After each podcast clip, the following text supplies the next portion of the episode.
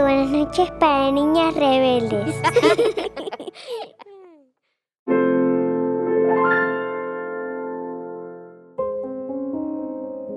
Había una vez una niña que tenía grandes sueños y amaba hacer ruido.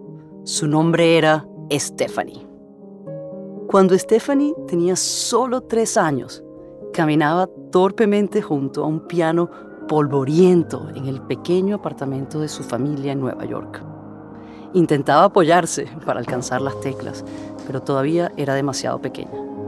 Y bueno, a Stephanie no le importaba.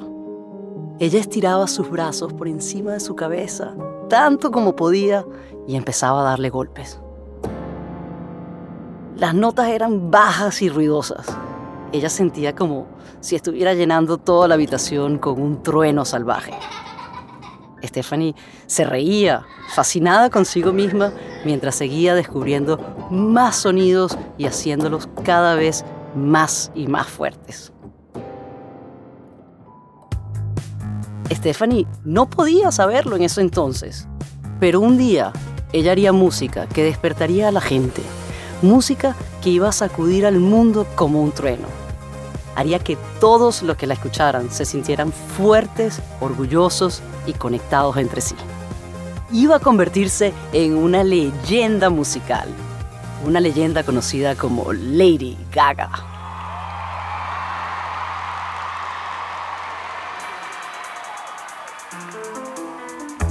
Soy Eglantina Singh y esto es Cuentos de Buenas noches para Niñas Rebeldes un podcast sobre las mujeres extraordinarias que nos inspiran, producido por Adonde Media. En este episodio, Lady Gaga. Cuando Stephanie era joven, pasó gran parte de su vida rodeada de música. Cuando no estaba en el piano practicando Bach y Chopin, estaba encerrada en su habitación escuchando rock and roll. Stevie Wonder, Pink Floyd, The Beatles, Bruce Springsteen. Estaba obsesionada. Memorizaba cada ritmo y cada respiración de sus presentaciones. Se vestía con las joyas de su madre y cantaba tan tan fuerte como podía. Su padre a veces se unía a ella o la levantaba volando por todo el apartamento en una repentina fiesta. La música estaba dentro de ella, brotando de manera viva y muy poderosa. Un día, cuando Stephanie tenía 13 años, fue a una pequeña boutique cerca del apartamento de su familia. Mientras compraba, cantaba para sí misma. Siempre lo hacía. No tenía ni idea de que alguien más pudiera estar escuchando. ¿Sabes? Tienes una voz muy bonita, le dijo un hombre joven. ¡Ay! Gracias. Ella estaba un poco sorprendida, pero sobre todo halagada. Mi tío es profesor de canto. Te paso su número. Cuando Stephanie llegó a casa, sacó el número de teléfono y lo marcó. El profesor se llamaba Don Lawrence. Le dijo que estaba muy ocupado, pues trabajaba con estrellas de rock famosas como Mick Jagger, Bono y Christina Aguilera. Pero intentaría hacerle un hueco en su agenda si iba a su estudio y le cantaba una canción. Stephanie estaba aterrorizada, pero fue eligió una canción que conocía bien y le dio rienda suelta cantando tan fuerte como pudo, tratando de ignorar el temblor en su cuerpo. Se sintió de verdad muy orgullosa de haber alcanzado la nota más alta. Cuando terminó, miró a Don. Él parecía seguir escuchando, absorbiendo todos los sonidos que ella acaba de crear. Y entonces, lentamente, asintió. Él creyó en ella y quería escuchar más. Fue Don Lawrence quien le preguntó a Stephanie unos meses después si alguna vez había pensado en escribir sus propias canciones. Hmm, o sea, dudó ella. Ella tenía retazos de ideas, algunas notas aquí y allá que había apuntado y un par de poesías que parecía a medio terminar pero nunca las había puesto en orden. Creo que deberías hacerlo, dijo Don. Algunas semanas más tarde, después de una discusión con su padre, Stephanie abrió su cuaderno y empezó a escribir todos sus sentimientos, rabia, aflicción y nostalgia. Dejó que esas palabras salieran de su interior y cayeran sobre la página. Y mientras lo hacía, sintió que una melodía crecía y se expandía dentro de ella, llevando consigo todas esas emociones. Cuando su padre vino a ver qué pasaba, Stephanie ya había escrito su primera canción. Se llamaba To Love Again, para amar de nuevo. Con tan solo 14 años ya se presentaba con sus propias canciones en clubes nocturnos. Pero al salir del escenario la pasaba mal.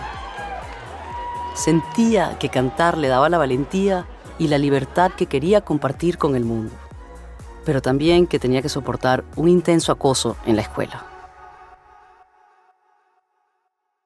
Una tarde, mientras pasaba tiempo con algunos de sus amigos en una pizzería local, unos chicos que conocía pensaron que sería muy gracioso levantarla y lanzarla al bote de la basura.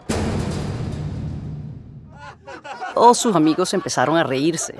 Stephanie intentó reírse también, pero por dentro se sentía muy humillada. Se salió del basurero como pudo y se fue a su casa. Estaba muy avergonzada como para contarle a sus padres lo que había pasado. Se dio un baño tratando de sacarse la suciedad y el mal olor, pero no pudo quitarse la tristeza. La experiencia de haber sido desechada como si fuera basura se quedó adherida a ella durante mucho tiempo. Tenía que encontrar la forma de bloquear todas las críticas y a cambio seguir su intuición. Fue muy duro. Lo más atrevido que hice fue creer en mí misma, diría años más tarde. Tras el frenesí del colegio, Stephanie fue a la universidad por un corto tiempo. Pero no era para ella. Abandonó la universidad y rentó un apartamento en el centro de Nueva York. Aceptó cualquier trabajo que pudiera encontrar pero en su tiempo libre escribía canciones y devoraba libros sobre arte visual e historia de la música. Su padre le ayudó a pagar el alquiler durante unos meses, pero luego le dijo, te doy exactamente un año para que hagas funcionar esta carrera. Si no puedes hacerlo, entonces tendrás que volver a la universidad.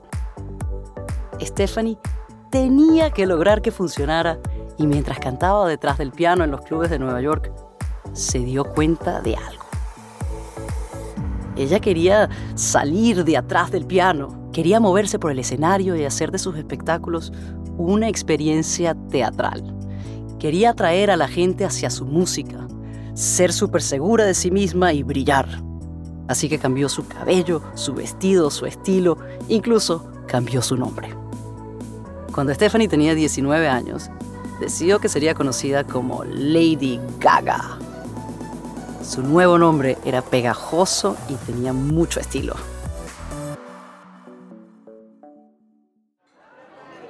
Cuando subió al escenario para anunciar su nueva identidad, se veía totalmente transformada. Su cabello largo y oscuro estaba teñido de rubio platino. Se pintó un rayo azul en la mejilla derecha Llevaba un body de lentejuelas y sostenía una bola de discoteca en las manos al tiempo que cantaba su primera canción. Se sacudía y giraba sin parar. El público estaba hipnotizado con cada uno de sus movimientos. Ella había canalizado toda su energía y pasión por la música y la interpretación. Se había convertido en su propio superhéroe. Lady Gaga lanzó su primer álbum de estudio en el 2008. Se llamó The Fame, o La Fama en español. La mayoría de las canciones hablaban de encontrar tu identidad y de sentirte cómodo en tu propia piel. El álbum fue un gran éxito y la catapultó como una superestrella del pop. Gaga compartía su nueva libertad y fuerza con el mundo y el mundo lo amó. Sus actuaciones rápidamente se hicieron legendarias. ocupaba todo el escenario mientras cantaba, irradiando alegría y bailando con fabulosos y llamativos vestidos que parecían desafiar la gravedad. Una vez salió con un vestido hecho completamente de burbujas rosadas enormes y tocó un piano que era translúcido y que también estaba lleno de burbujas gigantes.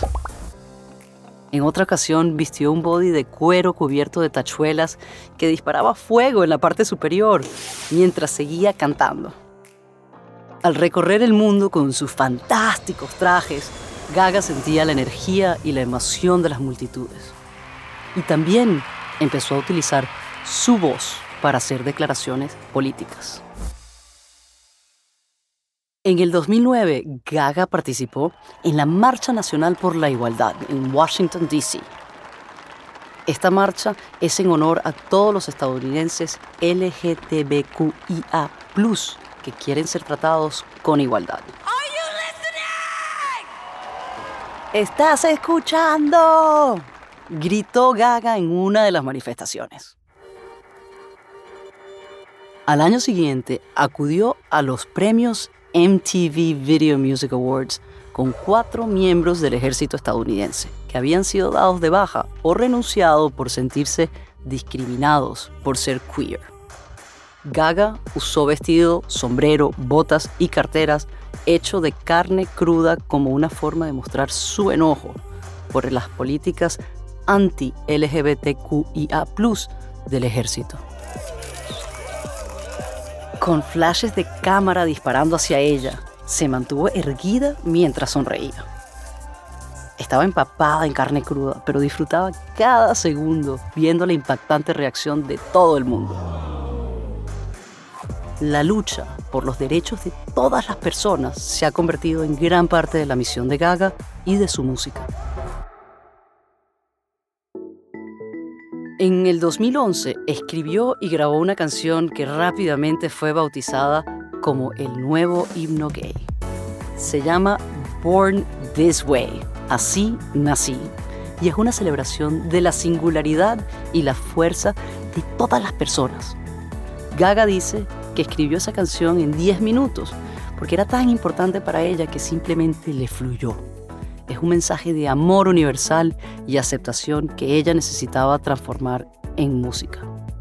Sin embargo, Born This Way no solo habla de la identidad de género, Gaga también canta sobre diferentes etnias, razas y religiones. Le da a todos los que escuchan la canción una razón para amarse a sí mismos y creer en su belleza interior y exterior.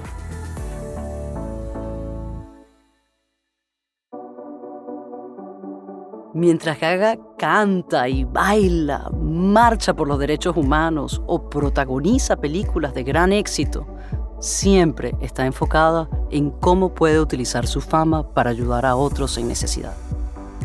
Ella y su madre crearon la fundación Born This Way, una organización sin ánimo de lucro que ayuda a los jóvenes a hablar de las enfermedades mentales y los empodera para crear un mundo más amable y valiente.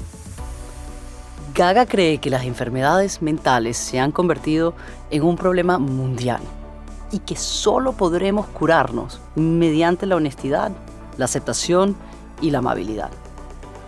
Ella habla abiertamente de sus propias batallas contra la depresión, el rechazo y las enfermedades mentales y físicas. Ha respaldado la importancia de la terapia, la medicación y el amor propio.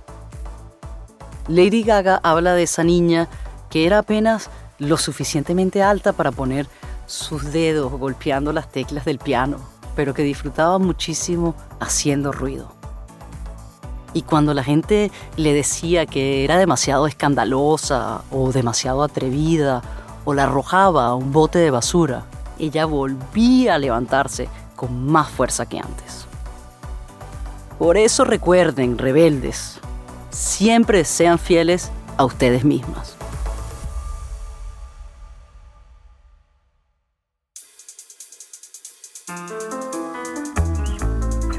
Hola, me llamo Sofía Sosa. Tengo 12 años y vivo en Buenos Aires, Argentina. Este episodio fue presentado por Eglantina Sig. Eglantina nació en Venezuela. Es modelo y conductora de televisión. presentó Project Runway Latinoamérica y varios shows de canal de música MTV. Actualmente divide su tiempo en su podcast The Sing y Goleadoras, una fundación para ayudar a niños a través del deporte. Este episodio fue producido por Adonde Media. Está adaptado del podcast en inglés creado por Rebel Girls, basado en la serie Cuentos de Buenas noches para Niñas Rebeldes. El libro fue escrito por Elena Favilli y Francesca Cavallo y publicado en español por Editorial Planeta. El equipo de Adonde Media incluye a Laura Hernández en la producción principal. Mariano Payela fue el supervisor de producción y realizó el diseño sonoro junto a Giovanna Romano Sánchez. Lorana Fell hizo la mezcla y el mastering. Martín Cruz fue supervisor general de audio y Martina Castro fue la productora ejecutiva. La versión original en inglés fue producida por Camille Stennis, el guion fue escrito por Abby Sher, el diseño sonoro y la mezcla son de Bianca Salinas, la productora ejecutiva es Katie Springer, la canción principal fue compuesta por Eletra Bargiagi. Si te gustó, corre ya a compartirlo en redes sociales.